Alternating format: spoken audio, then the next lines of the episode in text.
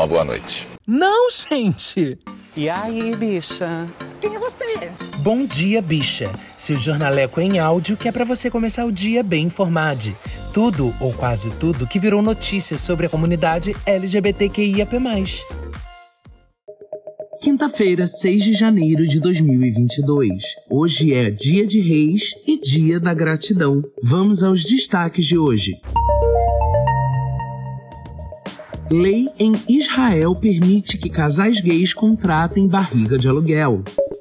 Ainda é crime ser gay em 69 países. Call Me By Your Name. Lil Nas X relembra de quando se assumiu gay. Olá, eu sou o GG e este é mais um Bom Dia Bicha, seu podcast diário de notícias LGBTQIAP+. Deu no Gay Blog BR. Israel passa a permitir que casais gays contratem barriga de aluguel. Publicado em 4 de janeiro de 2022 por David Pazato. Na última terça, dia 4, Israel passou a permitir que casais homossexuais e homens solteiros possam ter filhos através de barrigas de aluguel. As informações são do portal G1. Até então, a legislação do país proibia que pessoas que se enquadravam nessas condições tivessem filhos por meio de barriga de aluguel. Entretanto, a Suprema Corte decidiu que essas restrições deveriam acabar. O ministro da Saúde, Nitzan Horowitz, afirmou que esse é um dia histórico para a luta da comunidade LGBTQIA+, em Israel. Devido à proibição, era comum que casais homossexuais que desejassem ter filhos por barriga de aluguel em Israel viajassem para outros países. De acordo com a reportagem do G1, essa era uma demanda antiga da comunidade LGBTQIA+, de Israel, já que somente casais heterossexuais e mulheres solteiras podiam recorrer à gravidez por barriga de aluguel. Em julho de 2021, a Suprema Corte israelense recebeu um processo que havia sido protocolado por ativistas LGBTQIA+, do país. Os ministros consideraram que a proibição violava os direitos de casais homossexuais e homens solteiros e que a regra deveria mudar em seis meses. Desse modo, a nova lei passa a vigorar a partir desta terça, dia 4, em Israel. Agora, além de casais heterossexuais e mulheres solteiras, casais homossexuais e homens solteiros também podem gerar filhos através da barriga de aluguel. Agora aguenta coração. José Augusto e Glória Pérez comemoram junto com a comunidade. Sacanagem.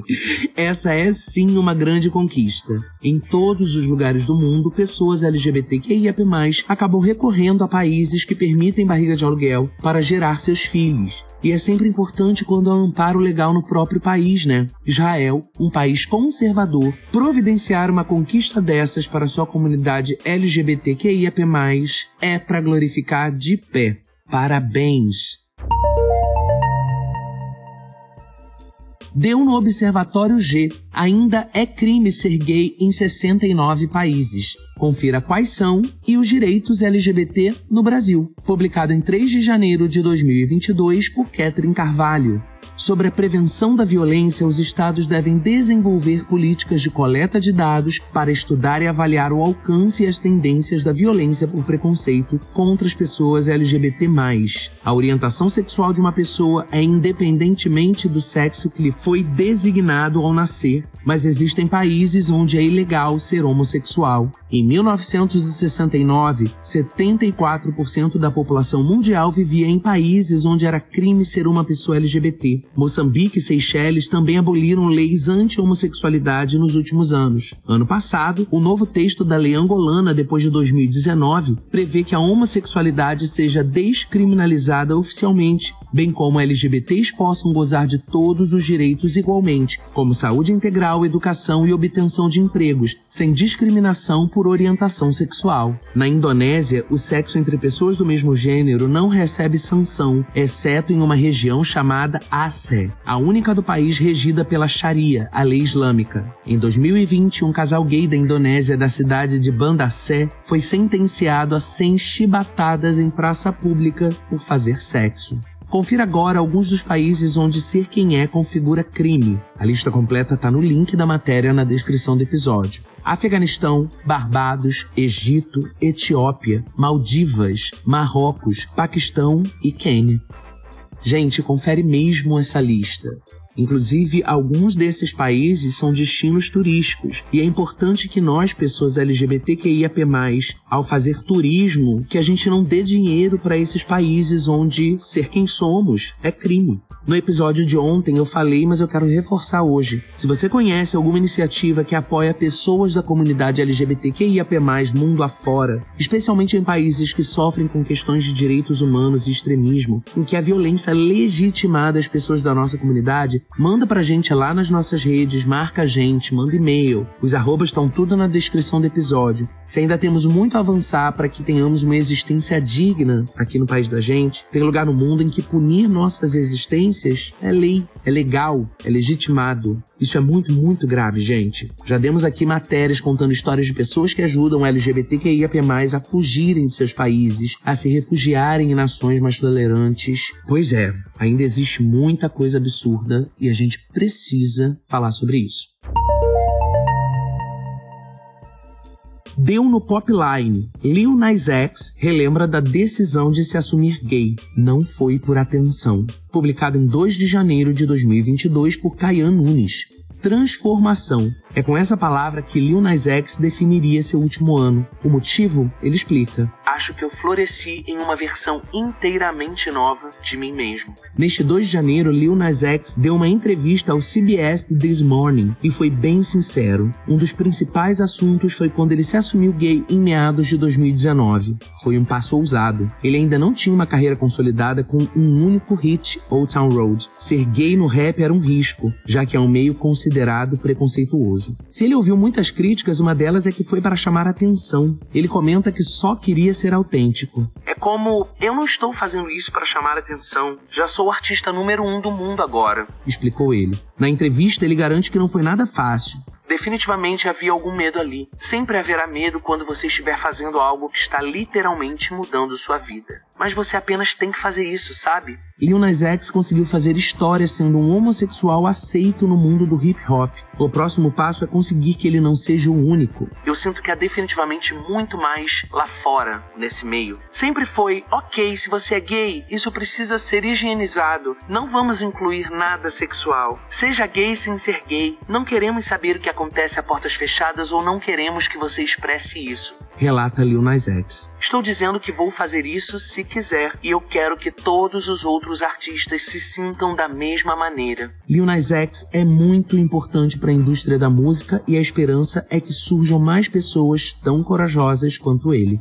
Lil Nas X, você pode tudo que você quiser. É quebradora de tabu que chama. O que Lil conseguiu percorrendo esse caminho de coming out em um meio tão absurdamente machista, misógino, preconceituoso como hip hop é de uma grandeza ímpar. Com certeza demanda coragem em abrir portas com tamanho ineditismo. Eu posso estar com uma mega amnésia aqui, mas eu não lembro de outro cantor de hip hop que tenha feito esse caminho antes. Eu acredito que não tenha mesmo, ou não teria esse estardalhaço todo em relação a ele. E eu fico tão orgulhoso quando eu vejo uma pessoa LGBTQIAP+, que pensa no todo, sabe? É como ele diz, é sobre abrir portas para que outras pessoas que sejam LGBTQIAP+, e que amem essa expressão, possam ser quem elas são, onde elas quiserem estar, como elas quiserem ser. Liu, o nome que tu quiser que eu chame, eu chamo, tá?